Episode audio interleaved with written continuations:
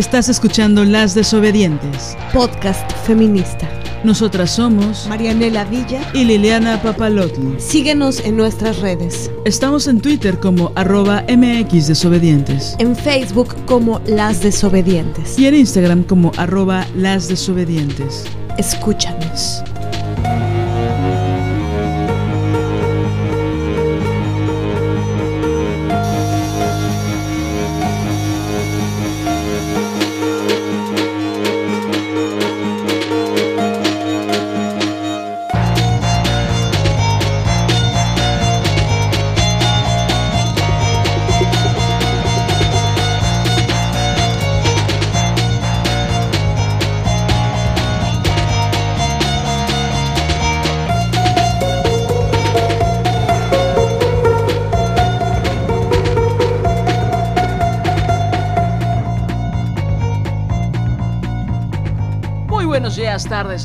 Madrugadas. Ya estamos en un episodio más de Las Desobedientes.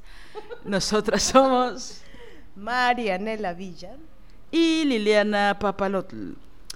Oigan, estamos muy contentas porque ya arrancamos, ya arrancamos un nuevo taller de cine.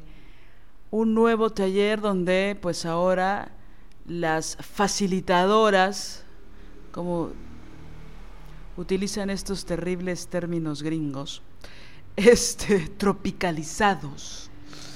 Somos por primera vez en la historia, Marianela y yo. ¿Qué nos puedes decir, maestra?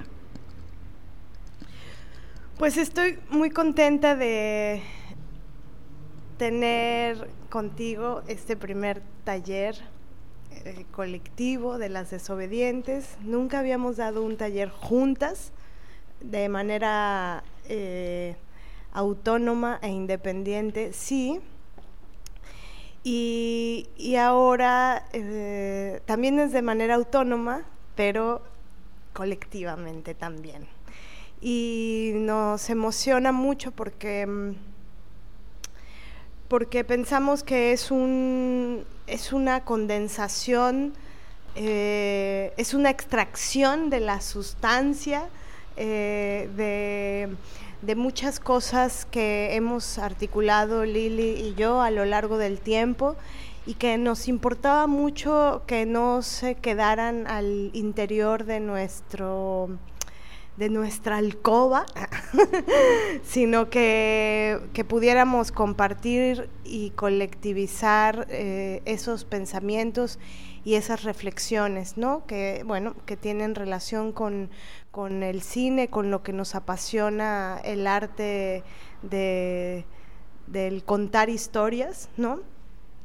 Y, también el arte de la actuación.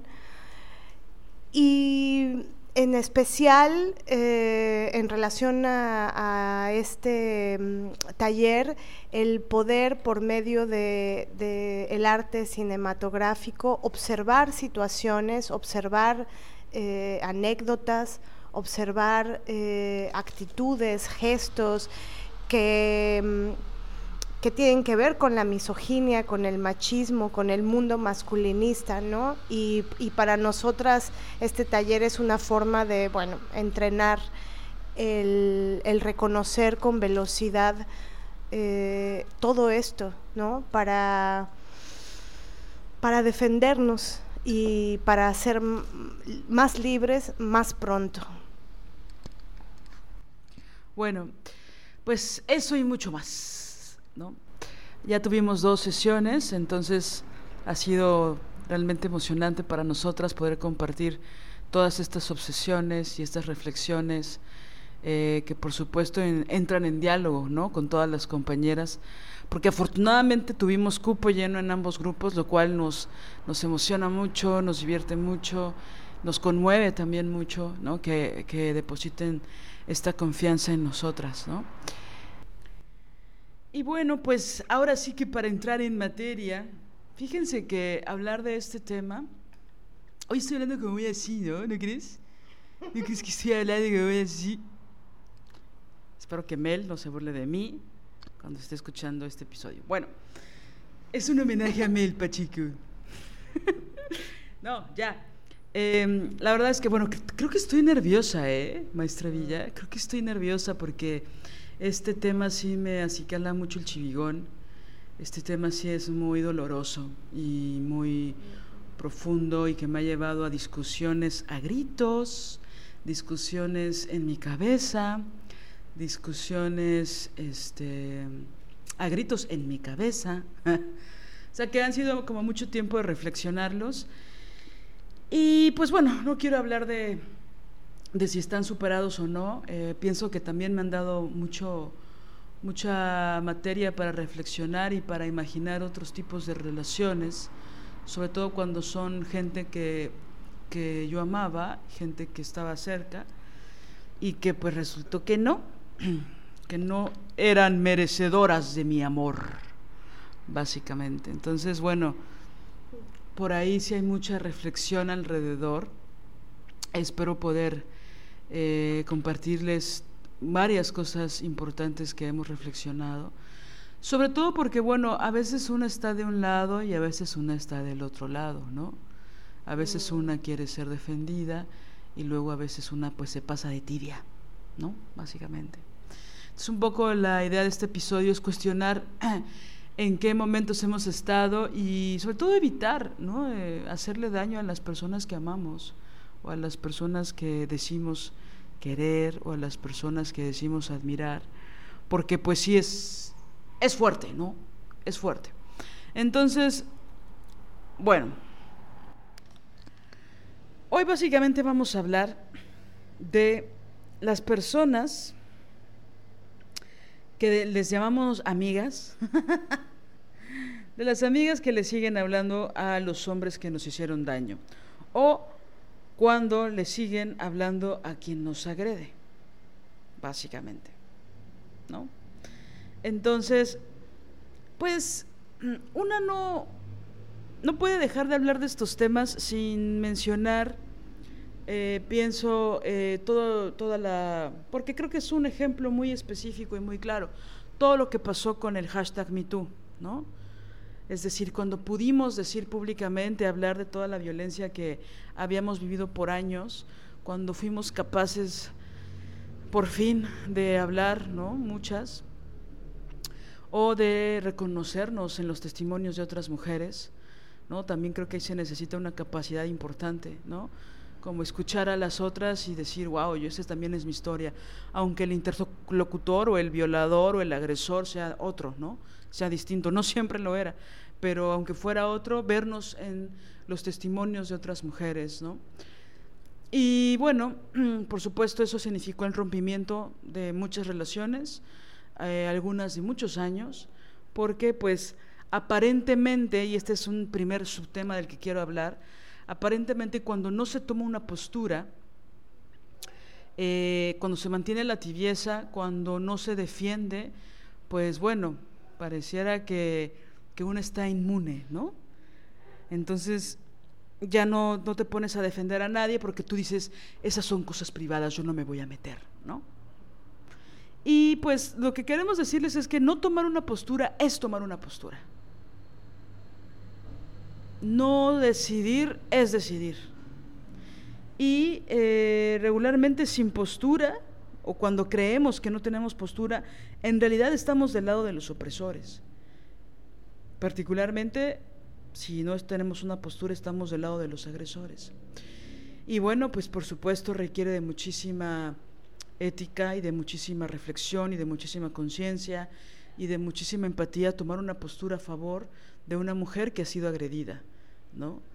Y bueno, por supuesto sabemos que hay muchos matices y muchos grados con respecto a este tipo de agresiones, pero Creo que aquí estamos hablando particularmente de cuando las mujeres agredidas son nuestras conocidas, son nuestras cercanas, son personas con las que hemos compartido mucho tiempo, eh, muchos años, muchas anécdotas, buenas o malas.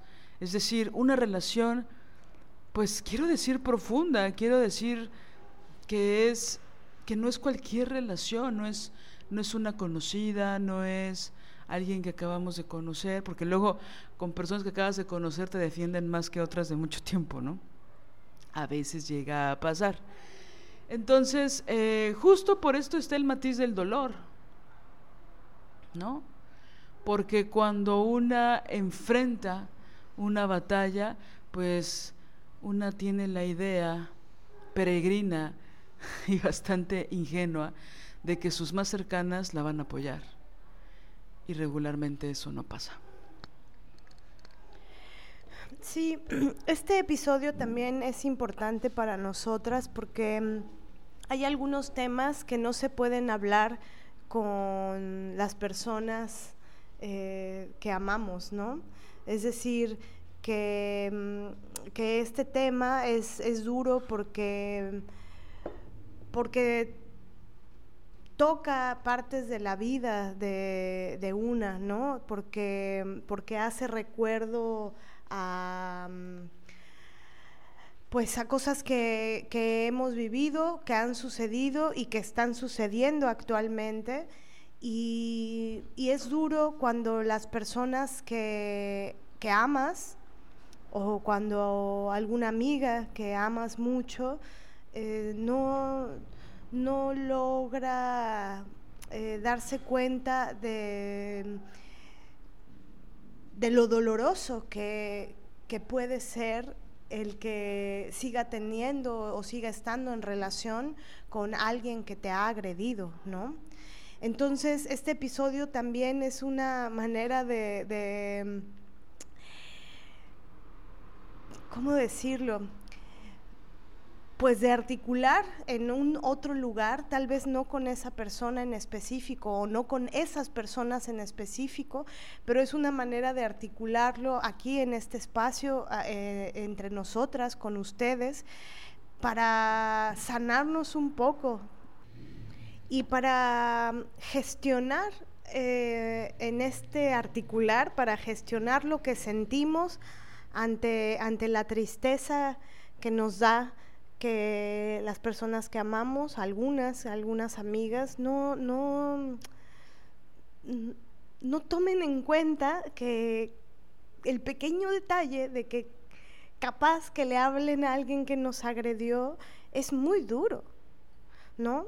Yo desde, no, yo no entiendo por qué hay tanta dificultad para, para esto. Desde muy niña, eh, cuando yo veía alguna cosa injusta, este, siempre me ha parecido importante como colocarte en el lugar de, lo justo, ¿no? Eh, en el lugar de, hay que defender a quien está siendo agredida, agredido, hay que, hay que posicionarse de alguna forma. Entonces no, no entiendo cómo si desde muy chiquita se pueden tener reflexiones así, en la adultez esto no, no siga, ¿no? No, no, no, o sea, no sé, pienso por ejemplo en, en, cosas que a veces le hacían los niños a otros niños, ¿no? Cosas de violencia física que eran muy bárbaras, ¿no? Golpearle con un no sé eh, si a ustedes eh, en sus escuelas alguna vez pasó, pero a mí me marcó tanto. Le agarraban a los niños más grandes al niño más chiquito, lo agarraban entre todos, le abrían las piernas y azotaban, lo, lo metían contra un tubo, digamos y le golpeaban los testículos al niño. Yo me acuerdo que cuando viví eso en mi primaria, me horroricé y tenía ocho años, nueve años. Me horroricé y dije, ¿cómo? ¿Por qué hacen eso? ¿Cómo es posible que hagan esto? Y, un día este, decidí armarme de valor y uno de esos grandotes que estaba golpeando a uno de estos chiquitos, eh, lo iban otra vez a agarrar para volverlo a golpear y decidí, pues eso, armarme de valor, acercarme al niño grandote y decirle, ¿qué te pasa? Y le empecé a gritar diciéndole que no estaba bien lo que estaba haciendo, que cómo se atrevía a lastimar a un niño eh, más chiquito, cómo se atrevía a lastimar a alguien. Bueno, el chamaco empezó a retroceder, aunque yo eh, era chiquitita, eh, de tamaño, ¿no? El estúpido este empezó a retroceder con cara de asustado y, y para mí esta anécdota es importante porque para mí de eso va la vida, ¿no? Es decir, si tú ves que un alguien agrede a otro alguien, coño, tienes que ir y hacer algo, de alguna manera. No decir, no, pues sí, le destruyen los, los testículos a mi compañerito, pero pues X, ¿yo qué? Y es que justo creo que se abre por ahí una cosa que acabas de mencionar, que todas hemos visto, que es, si no miro, no sucede. Si no miro, no soy cómplice. Si no miro, no tengo la obligación de defender. Si no miro, si me hago la que no sé, si me hago la que minimizo, si me hago la que tal, pues tal vez no sea tan grave si no pregunto, si no digo, cuéntame, tal vez mágicamente desaparezca lo que le acaba de pasar a mi más cercana, ¿no? Y pienso que por supuesto también pasa muchísimo en las familias, ¿no? Eh, como estos silencios, este no, no ocurrió, este invisibilizar, ¿no? Y creo que es momento de decir muy frontalmente que eso duele y deja estragos bien profundos y muy fuertes y muy cabrones en el cuerpo, en la mente. Eh, nos da la impresión de que no merecemos ser defendidas, nos da la impresión de que nosotras mismas estamos exagerando, nos da la impresión de que no debiéramos defendernos, como dice el patriarcado. No, nos dice muchísimas cosas. Y otra lista larga, larga, larga, larga, larga. Y sobre todo nos deja como en un espacio de el hecho de no ser defendidas también influye en el valor que tenemos para las otras personas, ¿no? En el valor que tenemos nosotras para nuestras cercanas. Entonces, esto de no mirar, esto de hacer que no miro, de hacer que no pasó, porque luego cometemos el error de justificar a las personas que no nos defienden. Y entonces ahí vamos nosotras tratando de superar la agresión o el cúmulo de agresiones y luego irnos contra el agresor y luego justificar a nuestras amigas que no nos defendieron. o sea, es un trabajo arduo, ¿no? Que, que, que si bien pienso que muchas veces hay tanta violencia que normalizamos todo el tiempo, que cuando agreden a una cercana decimos, bueno, yo he aguantado más cosas, ¿no? Bueno, esta es fuerte. Bueno, esta puede con eso y mucho más. Y hay veces que no, que no podemos, que necesitamos que alguien nos ayude a, a levantarnos. Y que si bien desafortunadamente una de las grandes reflexiones que me llevaré a la tumba será que es importante una red de apoyo, pero al final la única que puede sacarme del hoyo soy yo misma. La única que genuinamente puede repararme el daño soy yo, ¿no? Y cómo eso, todas las cosas que una tiene que hacer para, para levantarse, para no tener la mirada en el piso, para tener la mirada digna, ¿no? Para poder mirar de nuevo tu propia vida, ¿no? Con esta conciencia de que las demás personas eh, que amas no te apoyaron, ¿no? Y creo que abonando a esto que decías, Marianela, de una de las ideas también de este podcast es, o específico de este episodio, es encontrar algunas respuestas, ¿no? Es decir, cuestionarnos por qué no lo hacemos. ¿Por qué? ¿Por qué minimizamos siempre las agresiones de otras personas? ¿Por qué tenemos que exigir que se nos defienda? Sí, y es que todo tiene que ver con la normalización, esta palabra que se usa un montón y que bueno, pero que es importante detenernos a pensarla, ¿no? Es, es normal. O sea, por eso yo cuento la anécdota de esto del niño, ¿no? ¿Por qué tenía que ser la niñita de nueve años la que se escandalizara por las prácticas de estos chamacos? Es que no, no, no doy crédito, no, no, no, no entiendo cómo la directora de la escuela, los maestros, las maestras, alumnos, eh, alumnas más de, mayor grado, ¿por qué no se escandalizaban? Pues porque era normal, porque estaba normalizado, porque, ah, claro, en esa época ni siquiera existía la palabra bullying o no se usaba, ¿no? No se usaba como se usa ahora.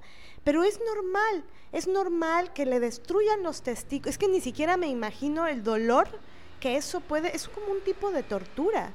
Y el terror de estos niñitos de volver a ir a la escuela porque estos chamacos lo, lo, lesionaban de esa manera. Y bueno, y así, eso es solo por nombrar una, ¿no?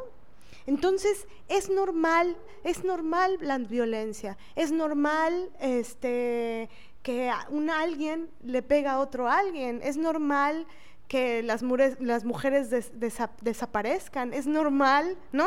Es normal la desaparición forzada, es normal, es normal ver a gente con la cabeza descalabrada en la calle y pues, ¿no? La gente que vive en la calle, por ejemplo, hace, eh, cuando vivía en el DF, vivía en una colonia en donde había muchas personas que vivían en la calle. Y era verdaderamente este, brutal eh, verlo, ver eh, las condiciones en las que se encontraban. ¿no? Y para el gobierno es normal eso, para, para las autoridades es normal eso, para la gente, para mucha gente pueden pasar por ahí bueno, mucha gente ni siquiera pasaría nunca por una colonia así, porque pues, no, ¿verdad? Pero, pero para quien vivía ahí se vuelve totalmente invisible. Y, y, creo que eso pasa con un montón de violencias, ¿no? O sea, pues como es, como pienso que tal vez eh, el mecanismo que se da es como es tanto que para qué vas a luchar contra eso no lo vas a frenar. Pero si fuéramos todas las personas verdaderamente preocupadas por eso, eso podría detenerse. Pero bueno, eso en el, en el espectro de lo social y cuando eso se va a las relaciones más cercanas, cuando hay agresiones al interior de la familia y la, otras, otras partes de la familia hacen como que no sucede y meten los problemas por debajo de la alfombra, ¿no? Que por ejemplo, este es un tema que toca eh, el tema del abuso, ¿no? Eh, sexual infantil, que no lo hablaremos hoy, pero estamos eh, preparándonos para, para, un episodio sobre, sobre esto, pero, pero esa violencia, ¿no? De, sucede violencia de ese tipo al interior de una familia y la gente calla, la familia calla, hacen como que no pasa la agresión y se inventan mil justificaciones, ¿no? Para no decir, para no decir, para hacer como dice Lili, ¿no? Pues no lo veo, no lo vi. No, y solo decir que al mismo tiempo que la familia calla, al mismo tiempo la familia protege al agresor, cuando se debiera proteger a la víctima. A mí me sigue sorprendiendo que tenemos que seguir especificando esto. Que tenemos, o sea, yo ya no sé, ahorita que hablabas que, que esta imagen recurrente del patio de escuela, pienso que en las veces en que yo me he sentido altamente vulnerable, ¿no? en el que me he sentido altamente eh, indefensa, eh, lo pienso como en este patio de escuela lleno, repleto, y estar totalmente sola gritando y que nadie te voltee a ver,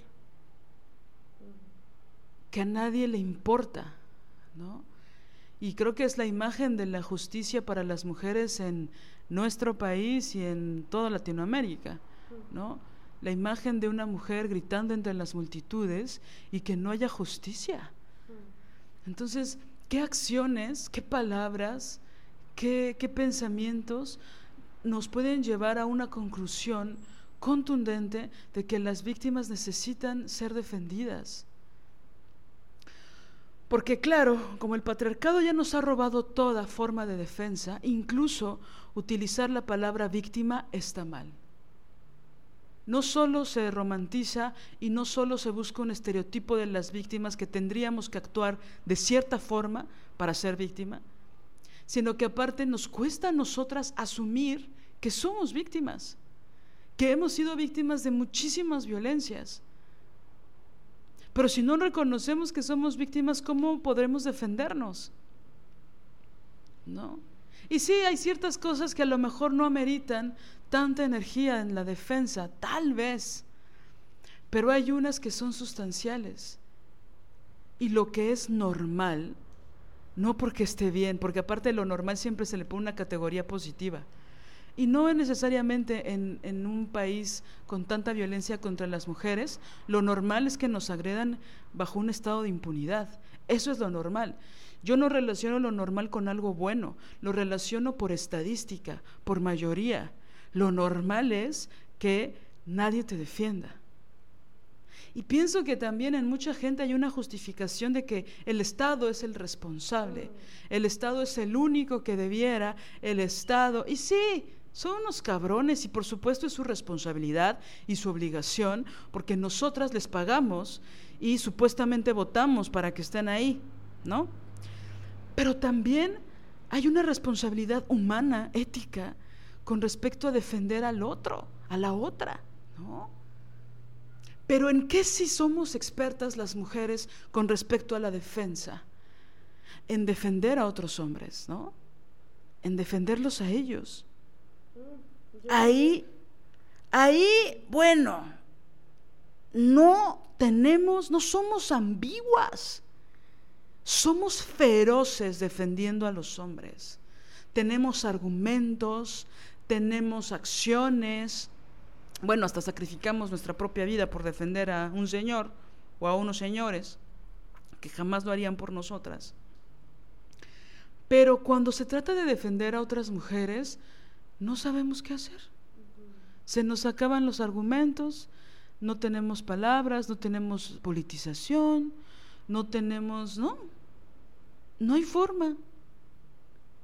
Porque siempre está la etiqueta, por así decirlo, de que las mujeres en el fondo, aquí entre nos, en el fondo nos merecemos lo que nos pasa. ¿no? Algo, algo debimos haber hecho para, para que nos atacaran de esa forma, ¿no? Ese pensamiento está orbitando todo el tiempo en nuestras mentes, ¿no? Pero los hombres no. Los hombres son buenos siempre, son buenos desde que nacen, eh, merecen ser defendidos eh, y hay acciones rápidas, yo diría automáticas, con respecto a la defensa de los hombres. Pero cuando se trata de defender a las mujeres, siempre hay algo que ponemos en duda, ¿no? ¿Sí merece ser defendida ella? Y también pienso, hablando del prestigio y de los estatus que nos da defender a los hombres, que regularmente no nos da mucho estatus defender a otras mujeres, ¿no? Digo, pensando en estas respuestas que estamos buscando. No nos da el mismo estatus social defender a un hombre que defender a una mujer. ¿Por qué será? Y, creo que eh, ahorita como que me cayó un 20 de, por qué es difícil hablarlo con la persona que no te defiende. Y, da, da, pena hablarlo, da vergüenza, porque es un poco extraño decirle a la otra persona, oye, ¿por qué no me defiendes? oye, ¿por qué no estás de mi lado? Porque pareciera como si pienso yo que el pudor o la vergüenza o la pena tal vez tenga que ver con que hay una parte donde sientes que se trastoca tu propia dignidad al pedir lo que te tendrían que dar por, por amor, por ternura, por empatía, ¿no? Y sí, esto que dices, a ellos pueden ni conocer al pendejo mal actor de Johnny Depp, ¿no? eh, y el video en donde se ve que es un violento de mierda, eh, ¿eso qué? La, ella es una narcisista, ella es esto, ella, ella lo golpeó. ¿Neta? Nada más vean el tamaño del feo ese. ¿Neta? O sea, pero hordas, hordas defendiendo, millones de personas defendiendo a un ojete. ¿Por qué? Porque, pues porque sí, porque seguro, bueno, si aquí en México, que no, no vamos a pasar superfluamente por eso, eh, nunca lo haríamos y habrá episodios en relación a eso, pero en México a las mujeres que son asesinadas las culpan, las culpan. A ver, aunque yo salga a la calle y diga, mátenme, si alguien me mata, si alguien me asesina, la responsabilidad en todos, eh, desde todos los eh, órdenes, desde todas las perspectivas, es de quien ejecuta el crimen. Pero con las mujeres se dan todas las licencias. ¿no? Ella salió así, ella, entró solita no sé dónde, ella fue la que... Es, es una barbaridad. Y ese, ese es el germen en realidad. El germen que hay detrás de, de la no defensa es, pues tal vez algo hizo. Tal vez hay algo que sí. No sabemos la otra versión. No podemos saber al 100%. ¿no? Pero esa duda solamente opera cuando se trata de las mujeres. Y más si es un asunto de violencia sexual, ¿no? Es tan inverosímil regularmente la defensa ciega a los hombres que incluso una estrategia de los abogados de Johnny Depp puede ser que ella era quien lo golpeaba a él, que ella era quien lo agredía a él. O sea, ese es el nivel o eh, decir que las mujeres que son asesinadas en este país algo tenían con el narco o algo tenían con, con la prostitución. Porque ya el hecho de decir eso significa que merecían eh, ser asesinadas. Eso es lo que están diciendo. Y yo no sé por qué creen que las prostitutas merecen ser asesinadas. ¿O por qué creen que las prostitutas merecen ser violadas por ser prostitutas? Es decir, esos estereotipos patriarcales, eh, misóginos, son terribles, porque ninguna mujer merece ser asesinada. Em, y bueno, regresando al punto que decías, porque quisiera complementar esto que, proponías, Marianela, eh, de que nos da vergüenza preguntarle a nuestra amiga por qué no me defiendes. Pienso que hay que partir antes de otra cosa. Estamos socializadas para nunca pedir favores, de lo que sea, el más mínimo, ni siquiera la maldita tacita de azúcar nos atrevemos a pedir, ¿no? Nos da vergüenza, nos da pena, porque pues, bueno, por muchos factores. Pero nos da, creo que tiene que ver con la vulnerabilidad, ¿no? Nos, nos pone en falta necesitar de la otra o hacerle creer que no podemos solas, ¿no? Entonces, o que somos responsables de todos nuestros actos y por eso no, necesitamos ayuda o no merecemos pedir ayuda, ¿no? Que bueno, esto es un constructo social que estaría bueno empezar a cuestionar. Pero lo que quiero decir es que si ni siquiera nos atrevemos a pedir favores a nuestras más cercanas, ¿cómo nos atreveríamos a preguntarles, ¿por qué no me defendiste? Porque aparte ni siquiera, desgraciadamente, es un solo acto, es una sola acción en el pasado. Regularmente esa defensa no es solo una vez, es muchas veces porque los cabrones agresores nunca agreden una sola vez. Incluso cuando los abandonas, cuando los dejas, cuando al fin te liberas, te siguen chingando, te siguen agrediendo. Ellos no paran, no paran, no paran, no paran, ¿no? Entonces, esta defensa no puede ser solo una noche, un martes en la noche. Tendría que ser todas, todos los ataques que vienen después de cuando te empezaste a defender. Entonces, es ahí donde todo empieza a tambalearse. Ahora ahí te va una cabrón, ¿no? Hay algunas mujeres que sí le cuestionamos a nuestras cercanas, ¿por qué no me defendiste?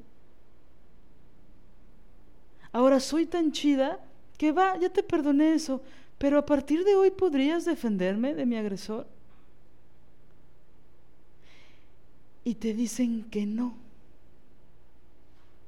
¿Sabes?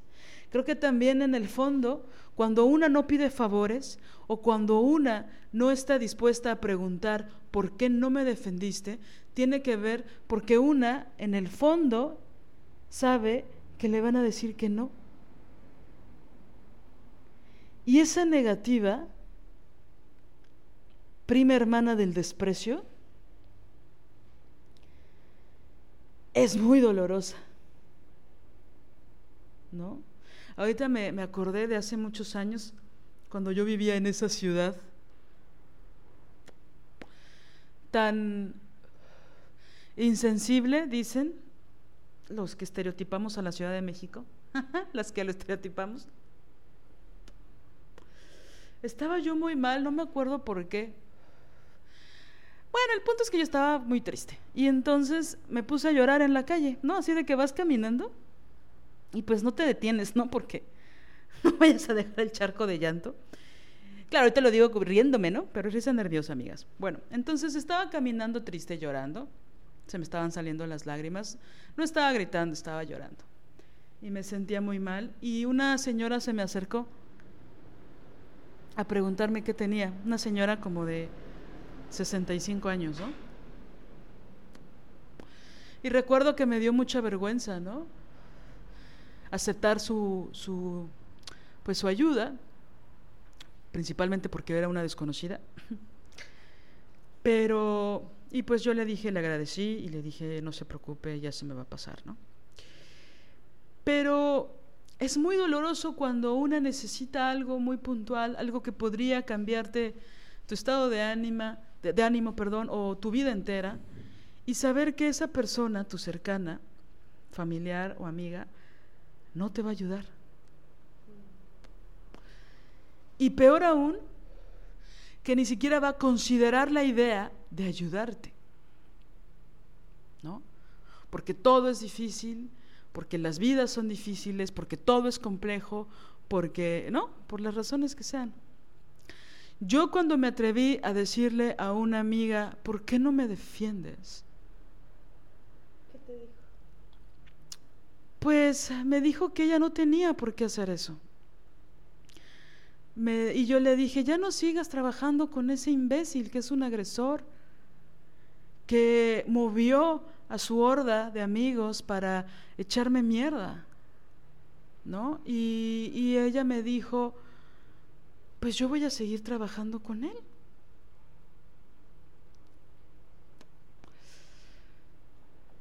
Y entonces, ahí tú qué haces? Yo como, ven que soy bien directa, ¿no? No sé si esto lo he contado en otro episodio, pero bueno, en este episodio también es pertinente.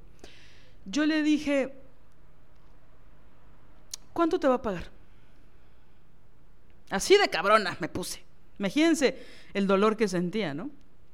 ¿Cuánto te va a pagar este señor?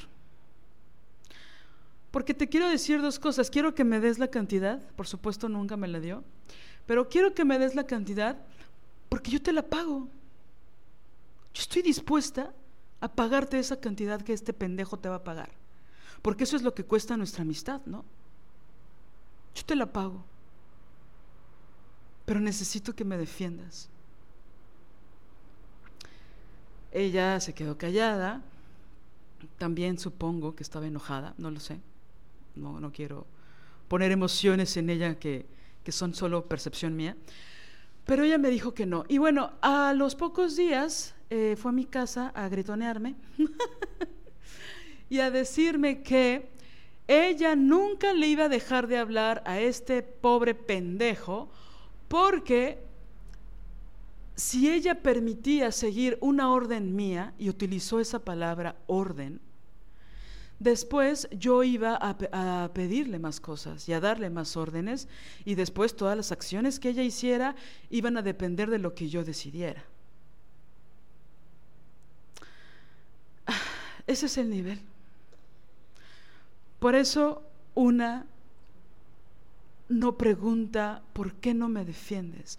Por supuesto, cuando yo lo hice, no imaginaba el nivel de alienación de mi amiga. Perdón, de mi ex amiga.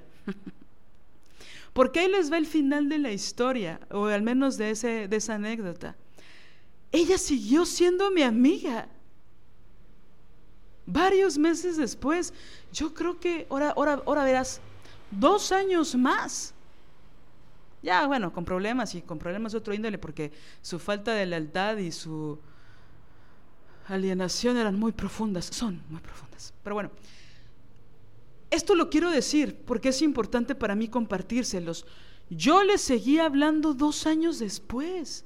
Siguió entrando a mi casa, siguió siendo parte de mi vida y yo seguí siendo parte de su vida. Y sobra decir que muchas veces yo la defendí sin que ella me lo pidiera. Por ejemplo, ¿no?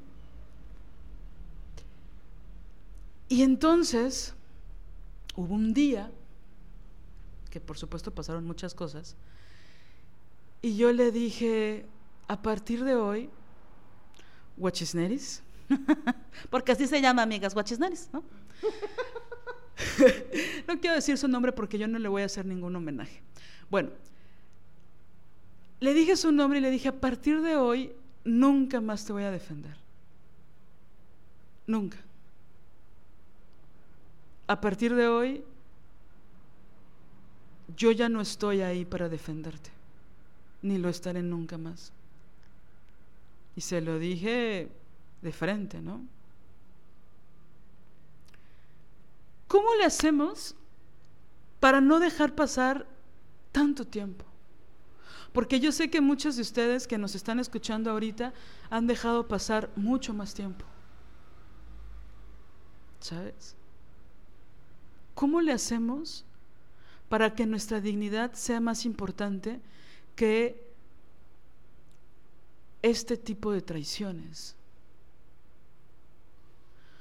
Porque en el momento en que pasó todo este evento, yo lo dije llorando, otro día lo dije muy relajada, otro día lo dije gritando, otro día lo dije tranquila, puse mis, mis imágenes en la pared blanca, puse mis videos, saqué mi bibliografía, argumenté y aún así nada de eso fue suficiente.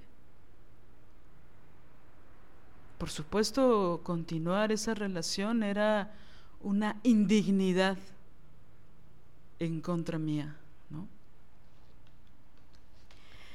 Sí, es muy duro porque eh, no, no, no te lo imaginas, ¿no? No te imaginas que la no defensa es algo que va a suceder y más si tú estás acostumbrada como parte de tu vida a defender a alguien más. Yo ya lo he dicho y lo seguiré diciendo hasta que nos hagamos viejitas. Cuando intentaba explicarle a Liliana las razones por las que me, me había separado del imbécil. ¿No? Y que ella con mucha tranquilidad y transmitiéndome eh, pues amor y ternura y, sí, eso sí, sororidad, ¿no? Ahí sí queda esa palabra.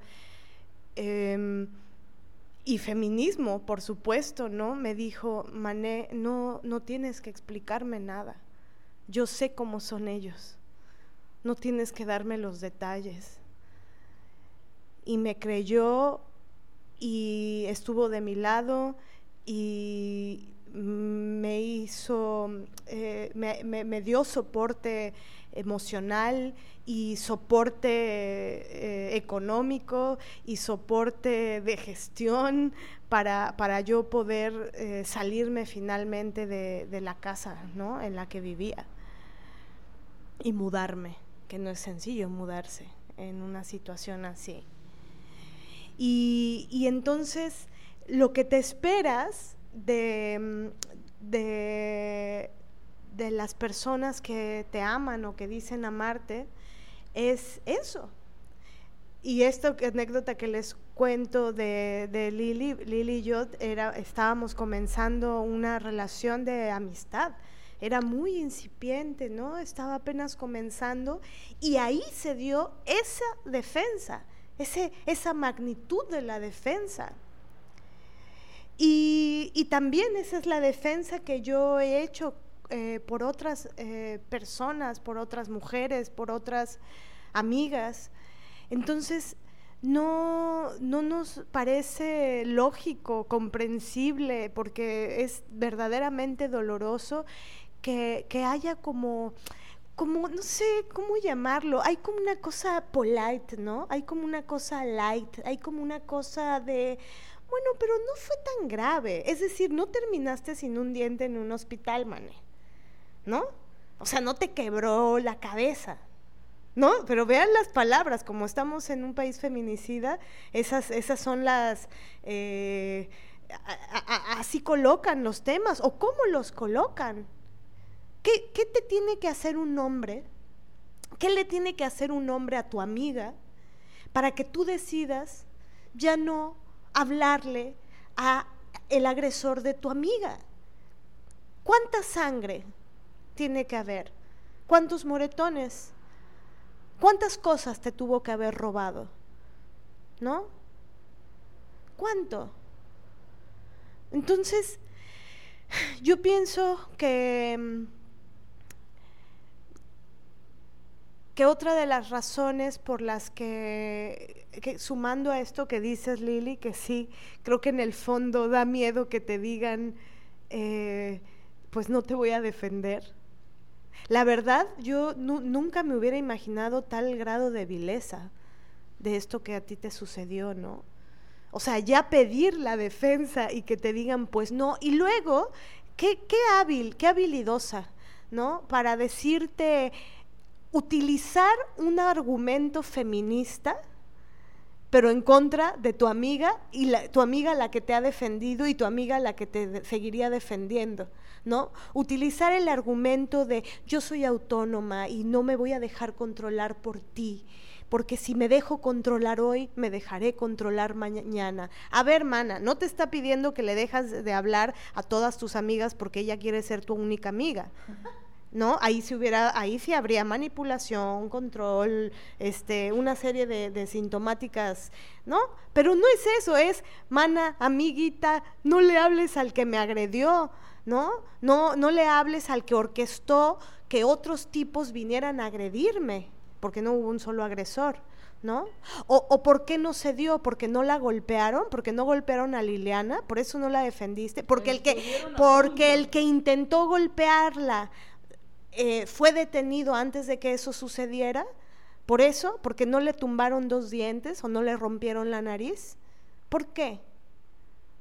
Es que a veces, a veces mm, me gusta plantear esas ideas en el imaginario para ver la magnitud. Eso es una técnica que yo he aprendido gracias al psicoanálisis, ¿no? El asunto de eh, subirle imaginariamente el volumen a determinadas cosas para que entonces la cosa sea visible. Como esto que estoy diciendo, ¿no? O sea, a mí me hubiera gustado decirle a esta ex amiga de, a esta ex amiga de Lili, decirle, a ver, mana, siéntate. Imagínate que este que orquestó que otra horda de hombres viniera a hostigarla en redes sociales, o que imagínate que este tipo ¿no? Que fue uno de los que agredió, sí, sí y que intentó pegarle, sí le hubiera pegado. Imagínate a Liliana sentada en una silla con la cabeza hacia atrás porque eh, con la sangre escurriendo de la nariz. ¿Eso ya te parecería? Claro, se le está subiendo el volumen a una cosa que no sucedió, pero hubiera podido llegar ahí. Pero yo honestamente no creo que ni así, ¿eh? Honestamente, es decir, el ejercicio que haces es maravilloso, porque pone en otra dimensión, ¿no? Eh, la violencia para poder percibir la violencia origen, que sí pudo haber escalado hasta allá. Porque con los hombres la violencia escala en coma 3, ¿no? A los golpes. Eh, pero genuinamente en el caso particular de ella, pienso que ni con la sangre hubiera sido suficiente. La verdad. Em, y fíjate que regresando a esto, de estas amigas que prefieren no meterse, porque eso es en el espacio de lo privado, em, ellas piensan que sus acciones no tienen trascendencia, cuando en realidad este no meterse, entre comillas, eh, en realidad son acciones que se ponen del lado del agresor. O sea, aquí sí quiero insistir mucho con esto. ¿Y qué mensaje le dan nuestras amigas a los tipos que nos agreden cuando ellas ante ellos fingen que no ha pasado nada? Cuando ellas le siguen hablando y siguen trabajando con ellos y se siguen riendo de sus chistes y siguen conversando y siguen yendo a sus, a sus cumpleaños y a sus fiestas en sus casas, ¿no? Porque creo que cuando tú pones por encima el estatus y el prestigio, por encima de otras mujeres y de las, y digamos puntualmente de otras víctimas, ¿en dónde se está sosteniendo tu supuesto estatus? ¿Y para qué te sirve? Porque el estatus en las mujeres y el prestigio, pues solo se da en ciertos contextos y cuando tienes dinero. Pero por ejemplo, en el caso de J.K. Rowling, que es megamillonaria, ella ha perdido mucho prestigio por decir lo que piensa y por tener las pruebas de lo que piensa. Y por ser congruente, ¿no? Básicamente. Entonces, ella ha perdido mucho prestigio ante mucha gente, ante otra no, porque ahí están las distribuidoras que ya le pusieron su nueva película y que le están haciendo todavía más millonaria, a pesar de, toda la gente que la odia, o que dice que la odia, no sé. Bueno, eh, pero para nosotras las mortales, ¿cuánto te dura ese estatus?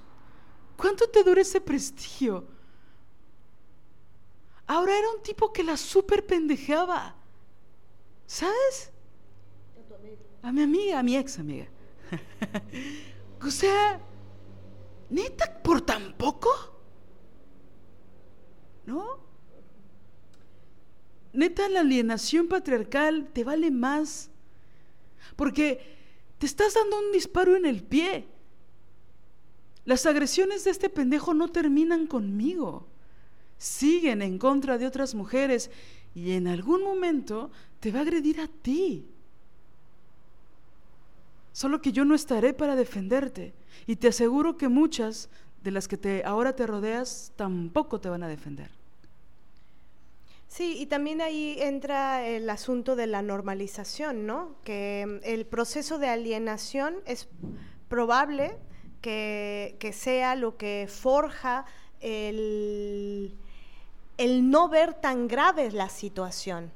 Entonces, si no ven grave lo que les hacen a ellas, entonces no ven grave lo que le hacen a la otra. Pero, pero cuando ya te dices feminista y cuando dices que lees feminismo y cuando dices que las mujeres te importan y cuando dices que la la la, eh, entonces suena totalmente mm, marketing, ¿no? O sea, como un estandarte falso que usas en tus obras para vender tus obras diciendo que tus obras son feministas, pero que en realidad eh, pues solo lo usas para hacer usufructo de eso, pero en, lo en la realidad no, no defiendes. En la realidad el hermana yo te creo, te lo pasas por el arco del triunfo porque ni no solamente no le crees a tu amiga, o peor, sí le crees, pero con el cinismo em, total le dices, pues no te voy a defender, y todavía aún haces le, le, haces un volteado, ¿no? Le volteas las cosas, tergiversas las cosas, manipulas y utilizas, instrumentalizas un argumento feminista para decirle, eres una controladora. Fíjense, qué cabrón, eres una controladora porque quieres que le deje de hablar y que deje de trabajar con tu agresor. Ah, no mames. Y ahora que dijiste eso de utilizar el feminismo en tu contra, eh, también pienso en eso que nos ha pasado algunas veces, ¿verdad? Donde utilizan nuestros propios argumentos para defender a, a un cierto número de mujeres. Utilizan eso, instrumentalizan, como tú dices, para contraargumentarnos a nosotras para defender sus posturas violentas, ¿no? Y no solo no nos defienden, sino que utilizan nuestras propias palabras para ser agresivas con nosotras. Porque de esto estamos hablando. Y aquí yo no estoy hablando, y por favor espero que no se me malinterprete, de la buena o la mala feminista. No estoy hablando de eso. Estoy hablando de cómo se utilizan los argumentos a tu favor para ser agresiva con una feminista. ¿no? Porque aquí de lo que está hablando Marianela, de esto último que dijiste, tiene que ver con el feminismo en la acción, no en la sinopsis de tu obra, no en la justificación de tu proyecto. Sí, no, esto no tiene que ver con la, eh, eh, lo bueno y lo malo, ¿no? Porque de ahí también ya lo usan como trinchera para que no haya crítica y autocrítica eh, al interior de, del el pensar feminista, ¿no? Entonces, cuando haces una crítica, este, el otro día veía a, bueno, he visto en, en, varios lugares a varias feministas que, que, sigo y que leo y de las que aprendo, y uno en, una publicación en Facebook decía, me, me dicen que, ella decía, me dicen que estoy escracheando a una mujer cuando estoy simplemente diciendo que determinada actitud o determinada situación no corresponde con la defensa de las mujeres. Eso no es escrachear, eso solamente es eh, tener una posición crítica, porque se necesita una posición crítica con el conque de no, no, no, no, no, divides al movimiento feminista. Entonces ya no puedes hacer ninguna crítica de ningún tipo porque empiezan con la, el atrincherarse con el, ah, el feministómetro, ah, la mala feminista, la, ah, tú, quieres, tú eres la buena feminista y yo la mala feminista. No, esto no se trata de bondad y maldad. Esto se trata de poder tener, es decir, en, en, en todo Em, lugar, eh, en todo em, espacio en el cual no se pueda tener una visión crítica, no se pueda eh, argumentar, teorizar y, tener un posicionamiento crítico de las cosas, eh, no, no, no, va a haber evolución, ¿no? ¿no? No se van a, poder visualizar las cosas, las em, que, necesitan revisión para, tener una política feminista eh, mucho más eh, congruente. Creo que de eso va, ¿no? Cómo tu política, eh, porque no, no, no basta con sentirte feminista o nombrarte feminista, se trata de, de cómo vas forjando o esculpiendo tu política feminista y cuáles son los, parámetros de,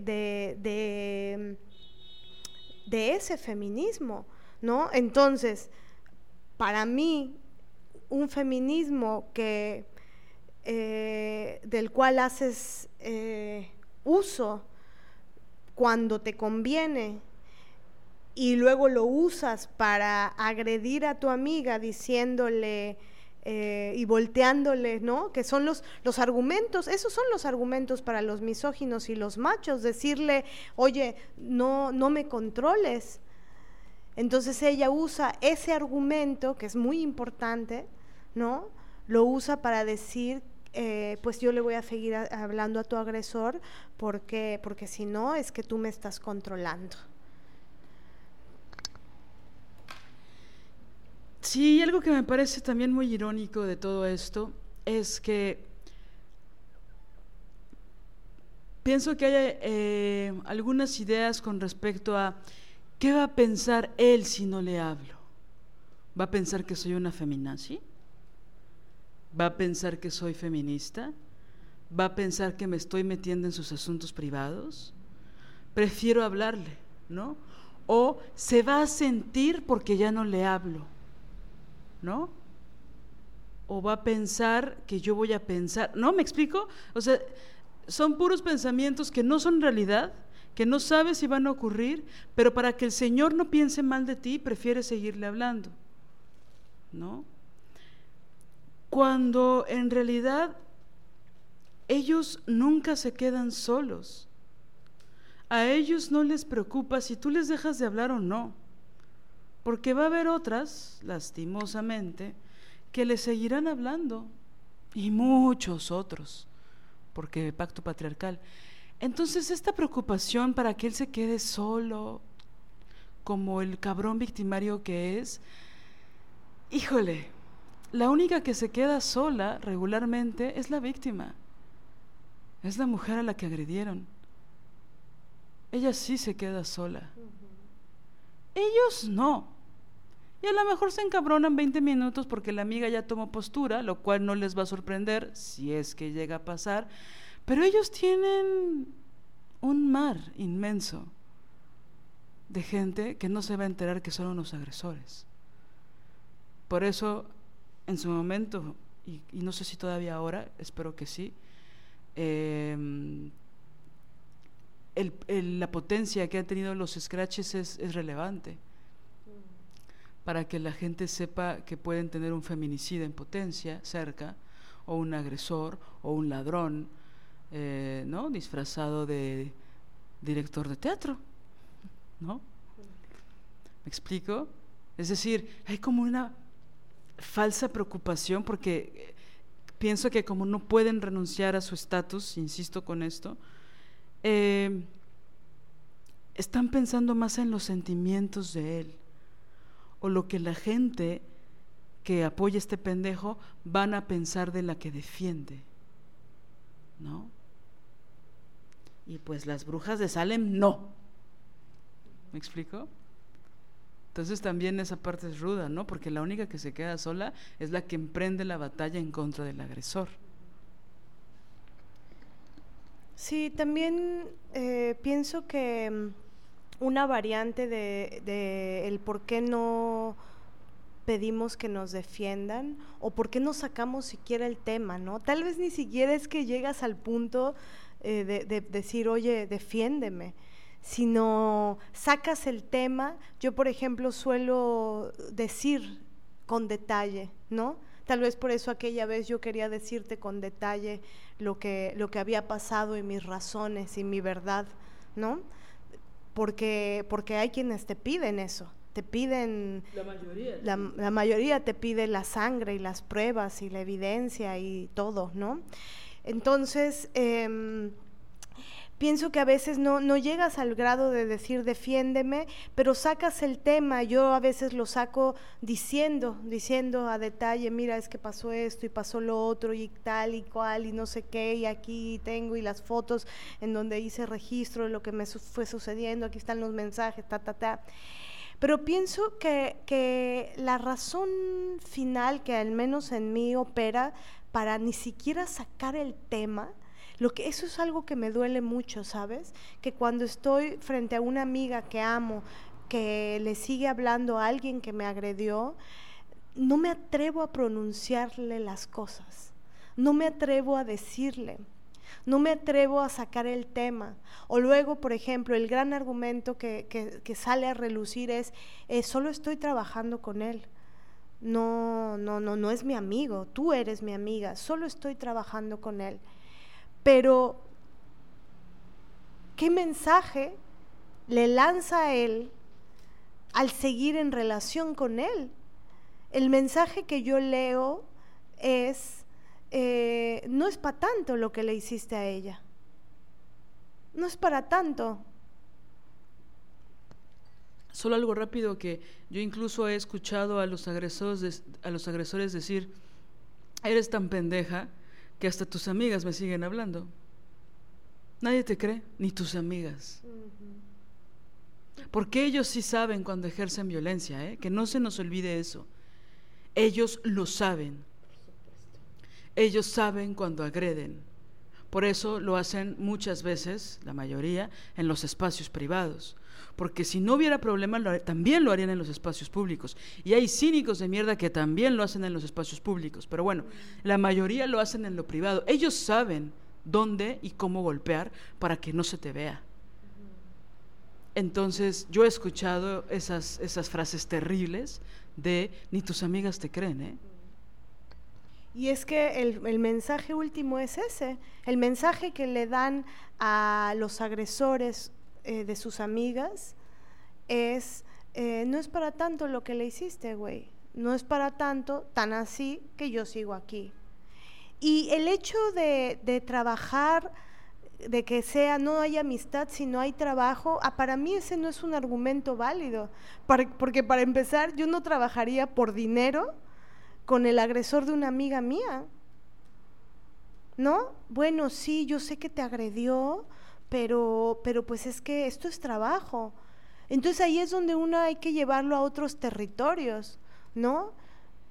Y creo que hay que hacer el énfasis en que el caso del que tú estás hablando, particularmente, la amiga que sigue trabajando con tu agresor no necesita el dinero. Porque esa podría ser otra, ¿no? ¡Ay! está precarizado económicamente y necesita trabajar, y el único, óyelo bien, el único que le da trabajo es tu agresor, ¿no? Bueno, ni es el caso, ¿eh? No es el caso, tampoco. Entonces yo nada más quisiera imaginarme, si solo es trabajo y él en el trabajo le dice, oye, pues que unas chelas, ella le va a decir que no. Ella le va a decir, no, tú eres agresor de mi amiga, esto solo es trabajo. O ella le va a decir, mm, solo es trabajo, ¿eh? ¿Qué chelas? ¿De qué hablas? ¿A poco? No, que, que no me la creo, que no me la creo. Y, y creo que mm, eh, esa, esa imposibilidad para decir y abrir el tema con, con, estas amigas o con estas personas que amamos, este, mm, creo que en el fondo hay el temor de que se acabe la amistad, ¿no? De que abrir el tema haga que finalmente la amistad se rompa. Porque si tú sacas las pruebas y si tú sacas la sangre y las fotos, que las hay, ¿no? De, del cómo es estar en el pantano del amor romántico con un imbécil. Este, si tú sacas las fotos y los mensajes y si tú sacas la verdad, eh, lo que duele es que de todas formas pase esto tan doloroso que te pasó a ti, ¿no? Que que, te hagan, pues sí. Porque aparte, como bien dices, ellas en algún momento se comportan como MP, ¿no? O sea, como la policía, como el Ministerio Público.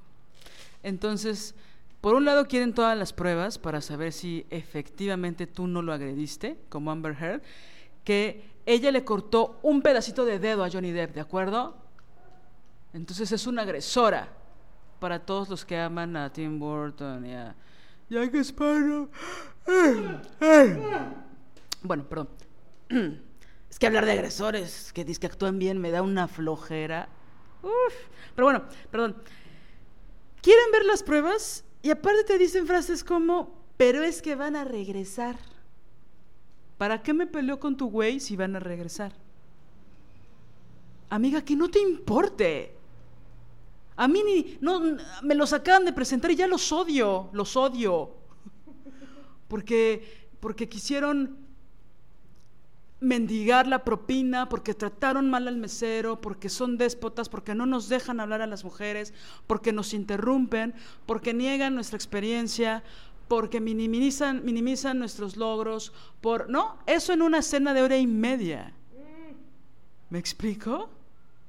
Y aparte, si el pendejo se hace el feminista y quiere que dividamos la cuenta, cuando él gana diez veces más que todas. Pero bueno, fuera de eso me encantan sus novios, ¿eh? me encantan, me encantan, me encantan. Es decir, se vuelven como MPs ellas, ¿no? Como policías. Y la sangre y, el semen y a ver cómo, dónde, a ver, ¿qué? Y es que ahí tampoco hay postura ética, por supuesto nunca la habrá desde, desde el gobierno del Estado, sus instituciones patriarcales y misóginas, pero tampoco en, en, en, el, en el ámbito de lo personal, ¿no? A ver, independientemente de que tu amiga regrese o no regrese con el agresor, es un agresor. ¿Cuál es tu postura ante eso? Aunque regrese con él, se casi tenga dos hijos. ¿Cuál es tu postura? Entonces, ah, pues porque todos le hablan al agresor y también a la que agredió y a las que agredió le hablan al agresor, entonces yo le hablo al agresor porque pues todo el mundo le habla, pero si todo el mundo le habla a los agresores siempre, justo la impunidad, cuando se rasgan las vestiduras por la impunidad por el feminicidio en México, ¿sí? E-, eso se forja, el, Estado, el Estado no solo es el gobierno mexicano, el Estado son todos los poderes y la sociedad también forma parte del Estado. Entonces, eh, el pequeñito detalle de la sociedad, ¿no? Que solapa, pero, pero es que no solo, es que es, es bárbaro. Lo que han hecho con el caso de Devani es lo que han hecho con todas las mujeres de este país que han sido asesinadas. ¿No? Es, eh, es que es barbarie misógina. Ya revictimización, que es la palabra, me, me suena corta. Barbarie misógina. ¿Cómo te atreves? ¿Cómo te atreves a culparla? y la culpan, hordas culpándola. No, bueno, pero es que bueno, pero es que también, bueno, pero bueno, pero no sé qué. No, espérate, culpan a sus amigas por haberla dejado ahí. Yo honestamente quisiera preguntarles a las que andan culpando a las amigas, a ellos no, no me interesan, son misóginos y buscan cualquier pretexto para ser misóginos, pero a ellas, neta, a los 19, ¿tenías esta conciencia de cuidar a tus amigas? ¿Neta? Aunque tengas 20 o tengas 60. ¿Neta a los 18, 19 años? E, el problema ahí, el meollo del asunto, es que no nos hemos dado cuenta de que estamos vivas por suerte. No nos hemos dado cuenta de eso. Hemos estado la mayoría de las mujeres en México, y sé que en otros países donde nos escuchan, en Colombia, en Perú, en Argentina, en Chile, en Ecuador, en Nicaragua, en un chingo de lugares, estamos vivas de milagro, por suerte. No nos hemos dado cuenta, en el caso particular de México, que vivimos en un estado feminicida. Y voy a decir algo súper duro, pero es que ese es el pensamiento. Y, me parece atroz y escandaloso. Pero, compañeras, no solo matan a las mujeres pobres, nos matan a todas. Porque pareciera que los medios de comunicación y las redes sociales solo se interesan por las mujeres asesinadas que no son prietas, que no son morenas. Y por supuesto estoy diciendo que no quiero que se me malinterprete, nadie, ninguna mujer merece ser asesinada, no importa la raza que tenga, obvio, o la clase, obvio. Lo que están haciendo, el nivel de revictimización en contra de Devani es horroroso, es brutal. Escuchar al padre hablar con los medios, bueno, te parte el alma, es una cosa, uff, yo estaba en una sala de espera escuchando ahí eh, la rueda de prensa improvisada que se hizo cuando encontraron el cuerpo, cuando todavía supuestamente no sabían que era su hija, pero él lo sabía, que fue, no, yo estaba, alrededor había como 300 personas de mí, y estaba llorando, poniendo el audio a todo volumen para que todo el mundo se enterara. ¿no? Porque esto es fundamental, nos puede pasar a cualquiera de nosotras. No les pasa a las locas, ni a las que se perdieron, ni a las que les gusta la fiesta, ni a las que abandonaron a sus amigas. Ya, dejemos de decir eso. Nos pasa a cualquiera de nosotras. Ancianas de 80 años violadas, bebés, o sea, no sé si me explico. Pero entonces cuando son las sin nombre o las mujeres en situación de prostitución, pues a los medios no les interesa, a la sociedad tampoco. Por ejemplo, una cosa que me encabrona, que me encabronó mucho ahora con esto que pasó, un teatrero eh, empieza el día diciendo, pone en su Facebook, eh, algo, algo está muy podrido ¿no? Eh, refiriéndose a lo que había sucedido con Devani. Y había personas que le ponían, estoy contigo, querido. No. O sea, pero, pero aparte es 11 feminicidios diarios. Entonces, claro, el caso mediático es el que mencionan y luego reciben halagos eh, o, condolencias. No, no, no, no entiendo, la verdad, sin comentarios. ¿Estás diciendo que no te dejas convencer por las lágrimas de hombre? sí, es brutal. Es brutal. Eh, y con respecto a, poner la atención y la energía y el tiempo en culpar a las amigas, a ver, ¿qué, fue todo lo que sucedió? El entramado misógino que, hizo que, que, la vida de una mujer, una mujer más, eh, terminara de esa manera. Y entonces el foco y la energía son las amigas. A ver, en el teatro, cuando en el gremio, ¿no? Pasa que sales de ensayo y una persona tiene carro y las otras no. Y te dejan ahí, ¿no? En la calle no sé cuál, a que, porque de ahí está cerca el metro. Ajá. Ok, sí, eso está culero. Y sí, tendría que haber mucha mayor conciencia de, de, de que ya no podemos hacer eso. Si alguien tiene carro, coño, eh, que se haga una cooperacha, que, qué sé yo, algo para, para, para que las personas estén seguras, para que las mujeres estén seguras. Pero poner el foco de atención y, que se les vayan encima, ¿no? O luego con argumentos como, ay, sí, muy feministas, pero la dejan ahí. Ni siquiera sabes si ellas son feministas. Pero aunque fueran feministas, o sea, siempre el foco se va en contra de otras mujeres, o de la víctima, o de las amigas que la dejaron ahí en un taxi supuestamente seguro. Es decir, y todo esto de poner la imagen que sacó el taxista, híjole, creo que hay que tener cuidado con esos signos, porque son brutales. Estamos hablando del asesinato a una mujer que acaba de, que acababa de terminar su adolescencia. O sea, es brutal. La, por ejemplo, una imagen que fue horrorosa.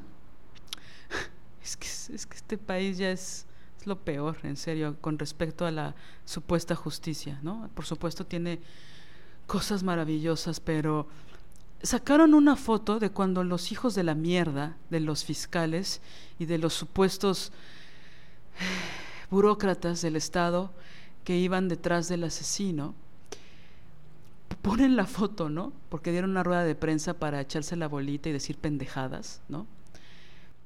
Eh, ponen la foto, yo estaba viendo todas las noticias, y son tres tipos atrás con las banderas de Nuevo León, del estado donde la asesinaron. Una cosa tan vertical, tan patriarcal, tres, tres tipos, ¿no? Eh, me parecían, y esto ya es por supuesto mi interpretación, los dueños del patriarcado iban a ser los jueces de perseguir al asesino. Finalmente corrieron a dos de ellos, ¿no? Porque bueno, tienen que correr cabezas por la presión mediática, ¿no? Pero, híjole, yo pienso, ¿hombres van a perseguir al asesino? No sé. Es que quisiera que vieran esa imagen, ¿no? De estos tres tipos, ahí con sus cinturones, con su hebilla grandota, con su cara de enojados, de encabronados porque los pusieron a trabajar, porque por supuesto hubo complicidad por dejar tanto tiempo y por todas las cosas que, bueno, muchas ya sabemos que no voy a repetir. Pero yo vi la foto y dije, wow, estos tres primates son los encargados de buscar justicia. Híjole, ¿no? Le preguntaron a la mamá que si iba a extrañar a su hija, los medios de comunicación, ¿sabes? O sea, ese es el nivel de volver normal el asesinato de las mujeres. ¿Esto qué le dice al mundo?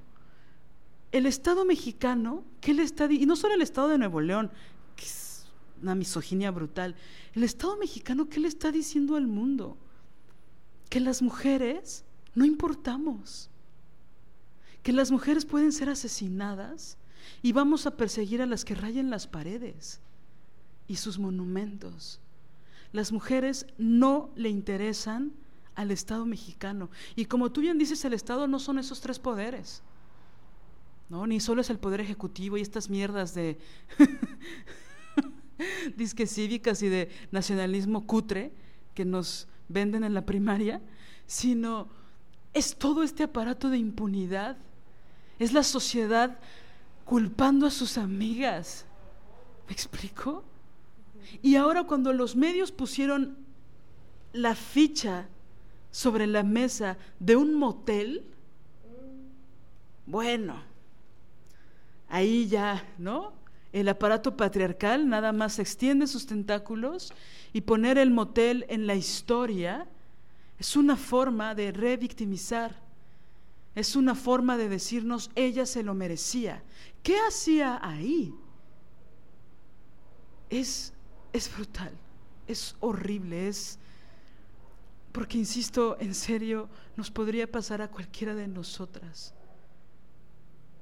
Y, es terrible tener que decir esto para tener un poquito de empatía. Por supuesto sé que muchas mujeres han tenido una empatía brutal, no solo en este caso, ¿no? En muchos, en todos. Pero es que lo que está pasando en este país es brutal. Y entonces volviendo al tema que estamos hablando, que sí está relacionado, ¿no? Es seguir en relación con los agresores. Y peor, seguir en relación con los agresores de quienes amas o de quienes dices amar. ¿Cómo? Es que si eso es posible, pues es posible todo lo demás. Es que parece que, es inconexo, ¿no? Es que nada tiene que ver. Yo al teatrero este que, recibió condolencias y que, ay, te amo, querido, lo siento, estoy contigo, es como, ¿y, tú qué haces, güey? ¿Tú le dejaste de hablar a los tipos eh, eh, que, que, salieron en el Me Teatro? ¿no? Fuiste contundente, hiciste declaraciones, hiciste posicionamientos de todas tus compañeras agredidas, ¿no? O sigues trabajando en las instituciones en donde, en donde se les solapan. Tú, hombre, bueno, tú, hombre teatrero, ¿has analizado tus propias prácticas que tienes con otras mujeres? No, no, no. Espérate, los teatreros que atacaron el foro eh, que hubo, ¿no? Sobre donde estuvo Marcela Lagarde y apoyando todas las diatribas violentas y misóginas contra el foro y en particular contra Marcela Lagarde, que fue la mujer que acuñó el término de feminicidio en México y que creó eh, con su inteligencia y sus saberes y su feminismo y su vida toda y la investigación que ha hecho, eh, que creó una ley para proteger a las niñas y a las mujeres atacando el foro, estás atacándola a ella, atacándola a ella, estás atacando a todas las mujeres que han sido asesinadas, vato pendejo teatrero. Eso es lo que estás haciendo, güey. No es inocuo, causa daño, no es, ay, sí, y si no le sabes, pues googlealo. Ya es muy fácil investigar. Pero, pero se paran ahí, ¿no? Se, se posicionan eh, con toda su despolitización y con toda su misoginia, y eso que hacen es una forma incluso de, escupir sobre el término feminicidio. Es que hasta allá va el grado de su ignorancia, o si no es ignorancia, el grado de su misoginia. También pienso por qué son tan contundentes para criticar a otras mujeres, ¿no? Es decir, si no es misoginia, ¿qué cosa es? Por supuesto es la despolitización, no sabe nada de la historia, ¿no? de las mujeres, ni de cómo se tuvieron que crear derechos humanos particulares para las mujeres, ni de la ley de las mujeres, pero no soporto ya, tal vez antes sí, ahora ya no, como que yo voy conforme va la veleta, ¿no? No tengo pensamiento crítico, yo solo voy por mis intereses, disque políticos, y entonces me posiciono contra las enemigas, quienes sean que sean, siempre son mujeres, ¿no?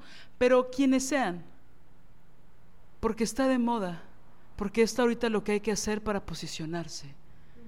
Y ahí no dudan en poner su nombre y su firma cuando hay que criticar a otras mujeres, ¿no? O más bien, mejor dicho, cuando hay que criticar a las mujeres, cuando hay que hostigarlas y acosarlas. Yo pensaba en con todo esto que pasó de Devani, yo no vi a estas mismas organizaciones que se posicionaron con sus cartas que escribieron en chinga en contra del foro, no las vi posicionándose en contra de la Fiscalía de Nuevo León, ni en contra del gobierno de Nuevo León, ni en contra de los medios que la revictimizaron, ni en contra de toda la sociedad que eh, revictimizó a a Devani y que agredieron de forma horrorosa a sus amigas.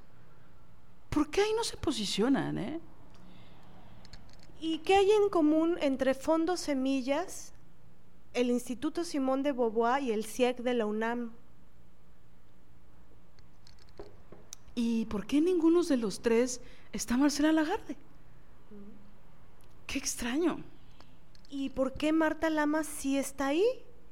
Marta Lamas hizo un libro, no lo olvidemos, en donde eh, solapa a los agresores, en donde dice que se confunden, las mujeres se confunden y no saben distinguir qué es acoso eh, de galantería. Es que es que esos son los puntos que hay que unir. ¿No? ¿Qué hay ahí? ¿Qué hay atrás del fondo semillas? ¿Quiénes están ahí? ¿Quiénes son? ¿A quiénes les dan dinero? ¿Por qué razones?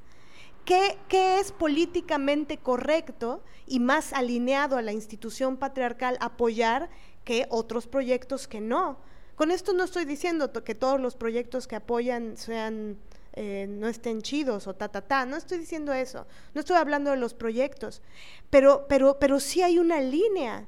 Y entonces esto que dice Liliana me, me, parece importantísimo porque, exacto, no están, ¿dónde están los posicionamientos del poder, poder, ¿cómo se llama esta organización de, de, bueno, de, ¿no? De, eh, poder de blanquitud. El poder, ¿no? Eh, alcanzando la, la blanquitud.com o sea, ¿dónde, están esos posicionamientos? ¿Dónde? en donde, en donde dicen, ¿qué está pasando? En donde dicen, coño, vamos a cerrar los teatros, vamos a, vamos, vamos a hacer una huelga general, vamos a hacer, que, vamos a, hacer acciones. No solamente vamos a atacar a un foro en donde hay unas mujeres que se han partido y han dejado la piel este, intentando eh, en la medida de sus posibilidades eh, crear eh, para las mujeres un otro mundo, ¿no? Sin misoginia. Sobre todo cuando el feminismo no estaba de moda, ¿no? Exacto. Entonces, esos posicionamientos no están.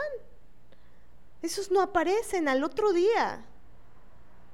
¿Por qué? Y, también aquí, por supuesto, que, vuelve a emerger el, tema de, quién es el sujeto político del feminismo. ¿Y por qué es importante que el sujeto político del feminismo eh, seamos las mujeres, como siempre ha sido? ¿Por qué es importante? No es por un asunto de exclusión, es porque esa particularidad, esa especificidad nos permite profundizar y complejizar la opresión, la opresión en razón al sexo con el que nacimos. ¿Qué es lo que genera todo lo que genera en el mundo? ¿Por qué se acuña el término de feminicidio? Porque los, los crímenes de odio son en razón al sexo de las mujeres. Y el feminicidio tiene unas características muy particulares. Por eso es que al desarticular que el sujeto de, político del, feminismo seamos las mujeres, se desarticula toda la política antimisoginia que se ha creado. Esa es la gravedad de los posicionamientos eh, progres, despolitizados y misóginos, que se suben al tren del mame, creyendo que son muy activistas porque están, como la horda está diciendo, del lado de la verdadera inclusión. ¿Cuál inclusión puede haber donde se descarta al 50%, 52% de la población? ¿Cuál puta inclusión es esa? Yo no la veo. No, pues yo tampoco la veo, la verdad. ¿Sabes qué me parece irónico? Ahorita que te escuchaba lo, me lo hiciste recordar. Que a las feministas radicales siempre nos dicen, son unas separatistas porque quieren alejar a los hombres, no sé qué, ustedes solo quieren estar, quieren que todas seamos lesbianas quieren que, ¿no? Y estas cosas que dicen, ¿no? Pero sobre todo a lo que voy es, ustedes siempre quieren alejar a los hombres. A ver, ¿quiénes son los que siempre nos quieren apartar a nosotras? ¿Quiénes son los que siempre nos sacan de las decisiones importantes de la casa o del Congreso? ¿Quiénes son los que no nos invitan, los que nos callan, los que nos interrumpen, los que nos ponen mal la hora para que no lleguemos, los que puntualmente nos sacan de los proyectos, de los trabajos, los que se apropian de nuestras ideas, los que nos roban simbólicamente y literalmente todo? Ellos a nosotras no hay pedo si ellos tienen sus clubs solo para hombres donde fuman puro, ¿no? Y toman whisky y están, o pulque, dependiendo, y están con mujeres en situación de prostitución. No hay problema si hacen sus grandes eh, partidos eh, políticos, ¿no? donde hacen sus reuniones, donde excluyen los derechos humanos de las mujeres. Ahí no hay problema. No hay problema si hacen sus fiestas solo para hombres. Y no me refiero a las que son homosexuales. No hay problema si los hombres sacan a las mujeres de todos los espacios de poder y de todos los espacios de decisión y de todos los espacios dignos para la humanidad. El problema es cuando vienen las feministas radicales a querer sacar de sus espacios de pensamiento, de reflexión, de investigación, de creación, de exploración a los hombres. Pero si ven la historia, las que hemos sido expulsadas siempre hemos sido nosotras por ellos. Incluso decían que no tenemos alma ni raciocinio y dicen que sus cerebros son más grandes que los nuestros y que nosotras no tenemos capacidad de pensamiento ni de reflexión y que no hay filósofas mujeres y que no puede haber físicas o ingenieras o actuarias y que nuestras creaciones son autobiográficas, pinchitas, porque siempre ocurren en la cocina, porque no podemos alcanzar sentimientos universales, porque incluso la historia universal está hecha por hombres. Las mujeres en las guerras solo servíamos para ser violadas o para hacer la cocina y o para hacer la comida, ¿no? O cuidar a los niños. Pero el argumento para denostar las creaciones de las mujeres cuando dicen, ay, sus historias que siempre suceden en la cocina, a ver, estúpido, primero, este, no, nos, nos, nos arrinconas a determinados espacios, eso lo explica maravillosamente eh, Virginia Woolf en una habitación propia, ¿no? Nos arrinconan a unos espacios y la, la creación la, maravilla de la creación desde el femenino libre, como dirían las feministas radicales de la diferencia, ¿no? Este, eh, sus, empiezan a emerger ahí, incluso en la opresión, incluso en la oscuridad, incluso ahí empieza a, a florecer la maravilla que tenemos nosotras, incluso ahí agotadas en la cocina, ¿no? O después de trapear, de meter las manos a la cubeta, ¿no? Sucia y la jerga y exprimirla y trapear. Después de eso vas e, y, escribes, vas y creas, vas e ideas, vas e inventas algo. Pero no, es que es, justo es la esquizofrenia patriarcal. Ay, sí, este, primero órale a la cocina. Ustedes para la cocina y ya empiezas a crear desde ahí historias, desde ahí. Eh, solo, hacen historias en la cocina. Entonces, ¿qué quieres, estúpido?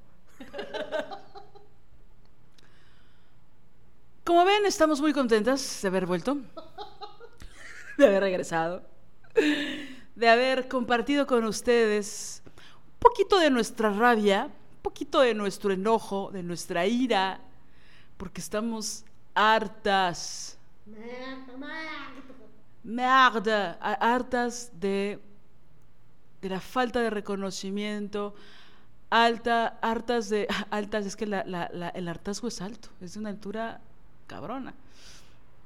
Estamos hartas de, de las traiciones, estamos hartas de que no nos defiendan, estamos hartas de, de perder y perder y perder y de que ellos siempre ganen muchas veces de la mano de nuestras ex amigas, hartas. Porque todo esto tiene que ver, como decías hace un rato, Mané. Todavía hay machines que siguen pensando que los chistes misóginos no se convierten en feminicidio. Pero cuando tú utilizas ese, ese argot popular, de burlarte de la violación, burlarte de la pedofilia, burlarte del asesinato de mujeres, burlarte de los niños quemados, burlarte de la pobreza, burlarte de los asesinatos de odio, burlarte de todo eso, pues eso, que hoy ha sido la gran palabra, ¿no? Pero normaliza que no haya que cuestionar esas formas de opresión y es terrible. Entonces, eso es una forma, los chistes son ideología, los chistes son parte de una forma de pensamiento, son cultura.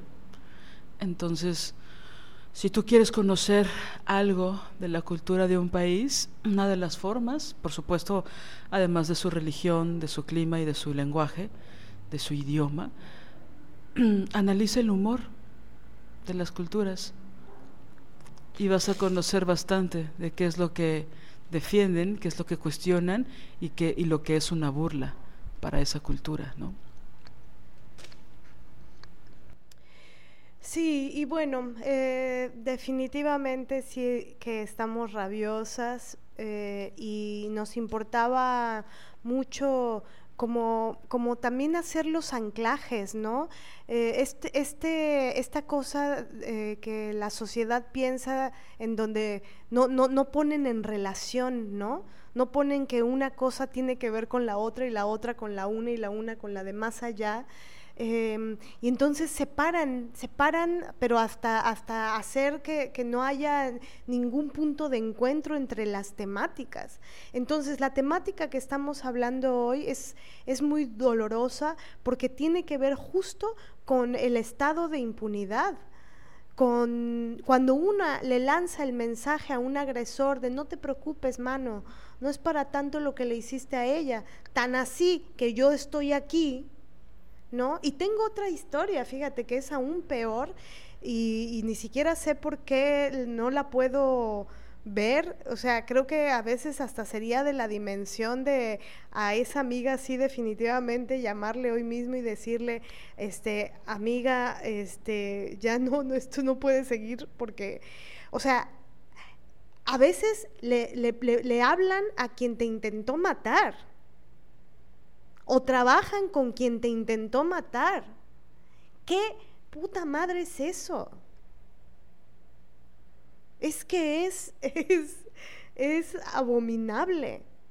Pero como hay tanta, tanto solapamiento, tanta alienación, tanto es que no lo ven, es que no se dan cuenta, ¿no? A mí la última vez que me dijeron, no, perdón, te tengo que decir algo, tal vez sé que no me vuelvas a hablar, pero este, eh, pues es que estoy trabajando con este güey y, y esta amiga sabía perfectamente, porque, bueno, sabía perfectamente todo lo que sucedió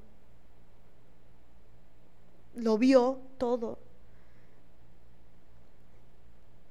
Y estoy cerca de él, claro que no le hablo y me da coraje verlo, pero ve, ahí, ahí es donde yo me doy cuenta de la problemática, ¿no? Es, si te da coraje verlo, ¿por qué estás ahí? Si sabes que es injusto, que es brutal lo que hizo, ¿por qué estás ahí? ¿Qué y incluso, ¿qué te hace pensar que ese güey te va a dar algo? Peor, ¿qué, te, ¿qué tan grave tiene que estar la autopercepción de sí misma para decir, pues voy a trabajar con este? Es muy triste. Creo que esa tristeza es la que me hace no terminar esa relación. ¿Sabes? Esa tristeza de decir, neta, neta, neta, ¿crees que se me quetrefe? Ahora, claro, pero es lo mismo, volvemos a lo mismo. El que no golpeó, pero golpeó psicológicamente, eh, es un agresor también. O sea, no sé, creo que es importante repensar, ¿no? Repensarlo y, tomar conciencia, hacer autocrítica y decir, no mames, sí está cabrón, no puedo hablarle a ese güey. La hirió. ¿No? La hirió. Sí, pensar, ¿por qué no me importa que la hirió? ¿No? Para seguir trabajando con él. También pienso, si me lo permites, decir, ¿por qué el hecho de que yo haya cuestionado a esta ex amiga se vuelve como algo casi inalcanzable. Creo que una forma también de defendernos es enunciando esto, es diciendo esto. ¿Por qué haces esto? ¿Por qué no consideras la idea de que me duele profundamente que sigas teniendo una relación con alguien que me hizo tanto daño? Es decir, pienso que ya la, el argumento o el contraargumento de no me di cuenta, creo que una forma de defendernos es, defiéndeme, necesito que lo hagas, no estás dispuesta a Dios para siempre. ¿Para qué? ¿Para tener conversaciones frívolas? para no sentir que estás sola, para no sentir que no tienes amigas, pues un poco es peor porque dices que las tienes pero no hacen nada por ti cuando se necesita. Entonces, ¿para qué? Creo que es una forma también de, sí, de poner límites, indispensable, pero también de defendernos. ¿Sabes a, mí que me saca mucho de onda? Ahorita lo pensé escuchándote, que también pueden decir este argumento de, ay, mané, ya pasó mucho tiempo. Ya. Como si los estragos que te hicieron se borraran con el tiempo. Y el tiempo no produce el olvido. La verdad es que no. Tal vez lo recuerdas de una forma distinta, pero no olvidada precisamente. Entonces, creo que hay que reflexionar mucho en ese sentido, ¿no? Creo que la invitación ahora es dos cosas. Por un lado, cuando hemos estado en ese lugar en el que seguimos hablando con agresores, seguimos hablando con agresoras, ¿Por qué lo hacemos? ¿Por qué, ¿Por qué no dudamos en defender a los agresores? ¿Por qué siempre dudamos cuando tenemos que defender a nuestras amigas que han agredido? O sea, poniendo el ejemplo que tú decías de vamos a subirle el volumen, imagínate que esta amiga tuya te hubiera dicho, oye, porque aparte tuvo la necesidad de avisarte, no de pedirte permiso, pero de avisarte, oye, Bené, voy a trabajar con este tipo que intentó matarte. Todo bien, ¿no? No, no, no, de hecho es un poco peor. Es, yo sé que tal vez esto haga que se termine. ¿Que se termine la amistad de ustedes? Y ahorita con todo lo que dijiste, que me gusta que lo hayas dicho, creo que tiene que ver con, sí, es, es, un, es un vértice del no saberse defender, ¿sabes? Es muy duro. Es un vértice de no decir, ¿qué? ¿Qué? ¿De qué me hablas? En efecto, en efecto no te puedo seguir hablando.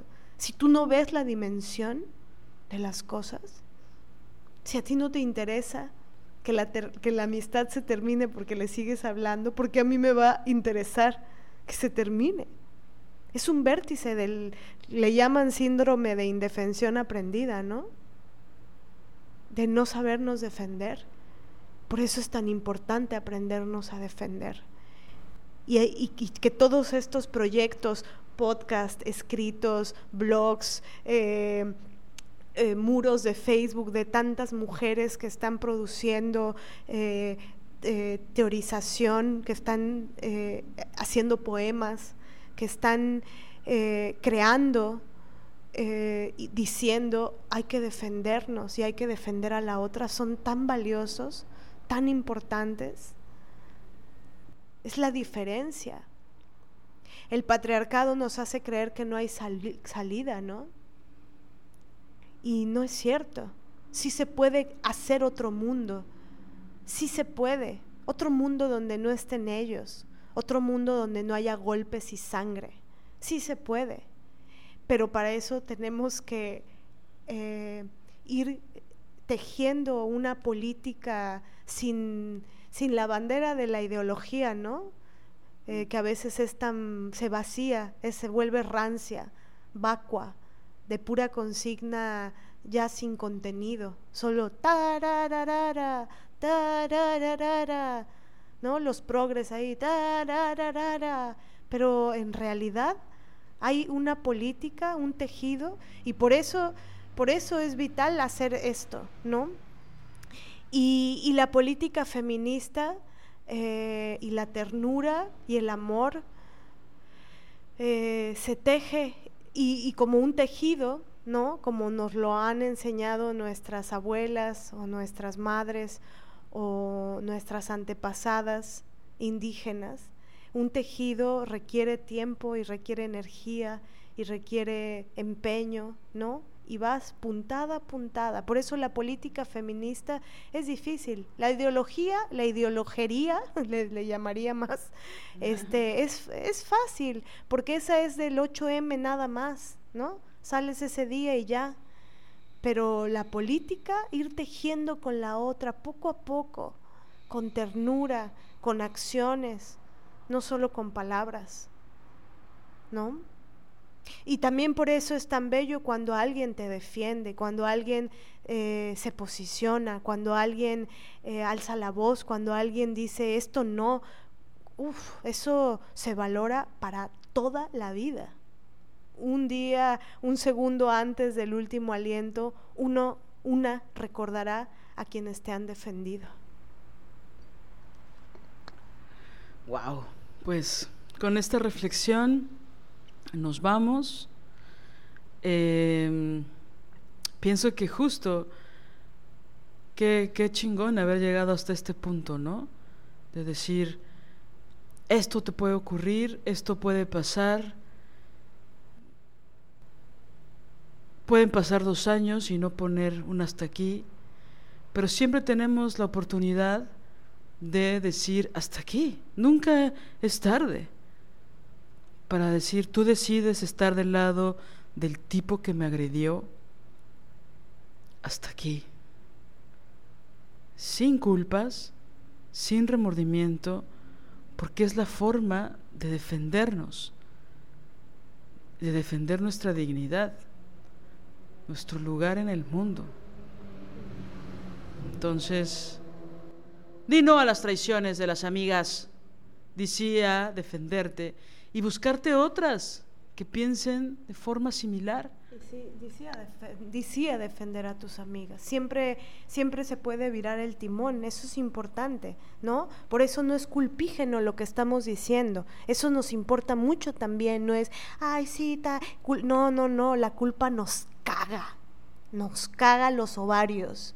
La culpa no, no es culpígeno esto. Se puede virar el timón y se puede decir, la cagué, mana lo siento mucho, lo lamento, lo lamento. Pero ahora estoy aquí. Siempre se puede. Así es. Pues solo por hoy, solo por hoy, solo por hoy reflexionemos en la traición y en la dignidad, sobre todo para ser libres. Muchos besos y muchos abrazos, queridas amigas. Cuídense muchísimo. Nos vemos la próxima semana. Chao, chao. Si deseas apoyar este proyecto, puedes hacerlo en nuestra cuenta de PayPal desobedientesguerrilla.gmail.com. Cualquier aportación es bienvenida. Música original de Alina Maldonado, diseño original de Ori Jane.